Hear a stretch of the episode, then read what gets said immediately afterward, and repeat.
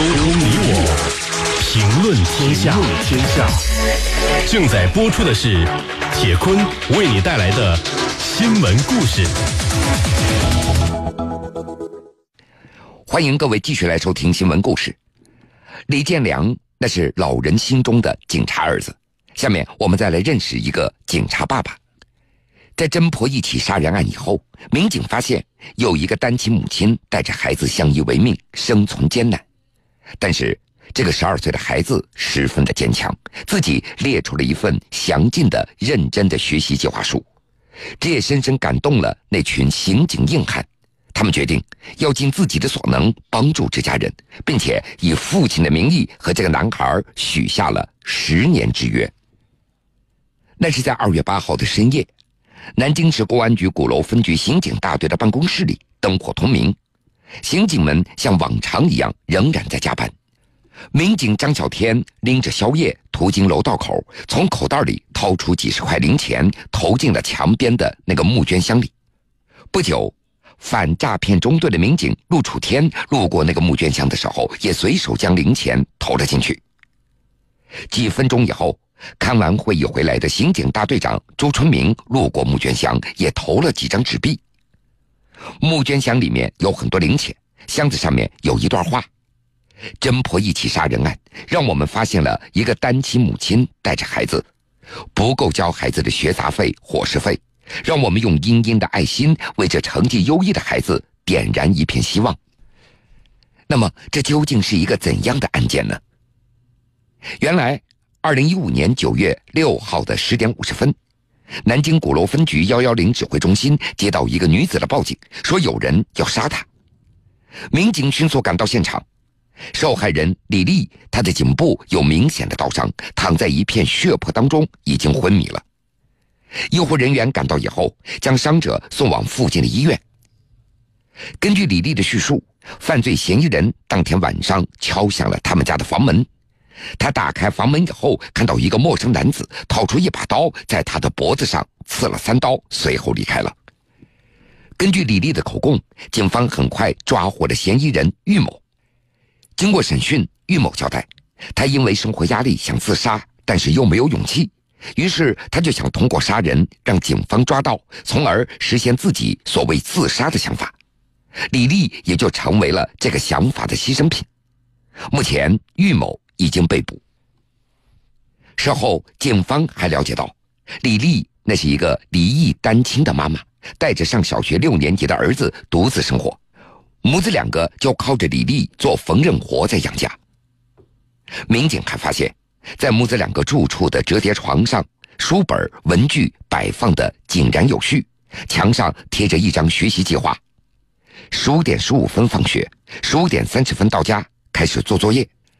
按照课内课外不同的科目，每一项做些什么内容，用时多少，那都一一的列明。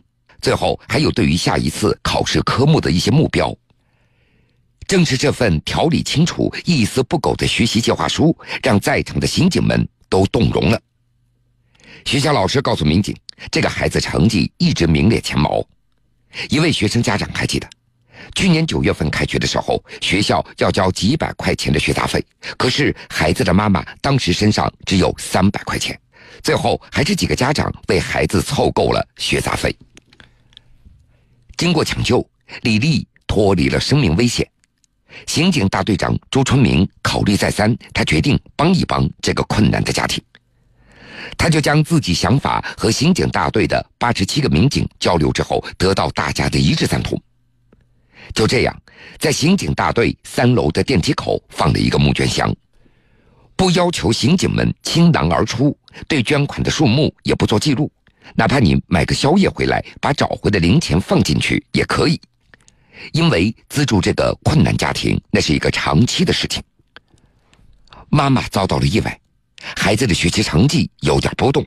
为此，朱崇明他决定好好跟孩子谈一次话。孩子，你知道好好学习以后，你唯一获得的东西是什么吗？告诉你是选择权，你可以选择自己想读的大学、想做的工作、想要的生活。而这一切的前提是你必须通过读书学习去获得这份选择权。你现在是小学六年级，正好还有十年，你可以念完大学。我们不妨做个约定：如果你好好学习，考上理想的大学，这十年你的学杂费都由警察叔叔来资助。但是如果你松懈了对自己的要求，那是你自己不对自己负责，就不要指望别人对你负责。你明白吗？听了朱春明这样的话，孩子似懂非懂的点了点头。为了鼓励孩子，朱春明摸摸孩子的头，笑着对他说：“以后你在学习生活中遇到任何困难，都可以打电话给我们。我的年纪也跟你父亲差不多了。如果以后我们相处的愉快，你也可以把我当做你的父亲。”每一天，一天我们都在倾听。新闻故事为你打开一扇窗，送上您最贴心的声音，让您的生活因故事而精彩。有困难找警察，这个话一点都不错。二月二十八号，鼓楼警方通过朋友圈爱心接力，帮着一个聋哑人找到了他的家人。那是在二月二十七号下午的六点多，鼓楼公安分局龙江警务站接到一个群众的报警，说小区门口坐着一个中年妇女，看样子好像找不到家了。随后，民警就赶往现场，在和这个女子沟通的时候，民警也犯难了，因为对方是一个聋哑人，而他随身也没有带任何的身份证件，没有手机。无奈之下，民警也只好先将女子带回到汉中门派出所。现在不都是通过微信朋友圈来发寻人启事吗？要不咱们也试一试吧。抱着试试看的心理，民警于荣将相关信息和照片发在了朋友圈。这条帮着聋哑人回家的寻人启事迅速在微信朋友圈里发酵了。虽然没有直接获得女子家人的有效信息，但是在一位热心网友的推荐之下，民警联系上了南京市特殊学校的退休教师赵小玲。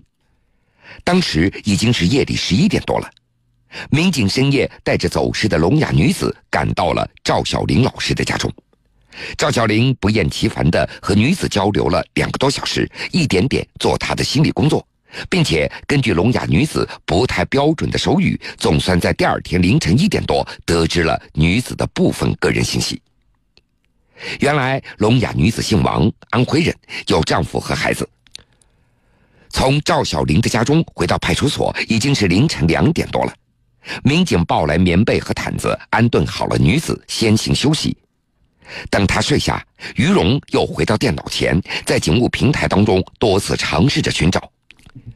功夫不负有心人，凌晨六点多，于荣终于查到了王某位于南京江宁的家人，并且和他们取得联系。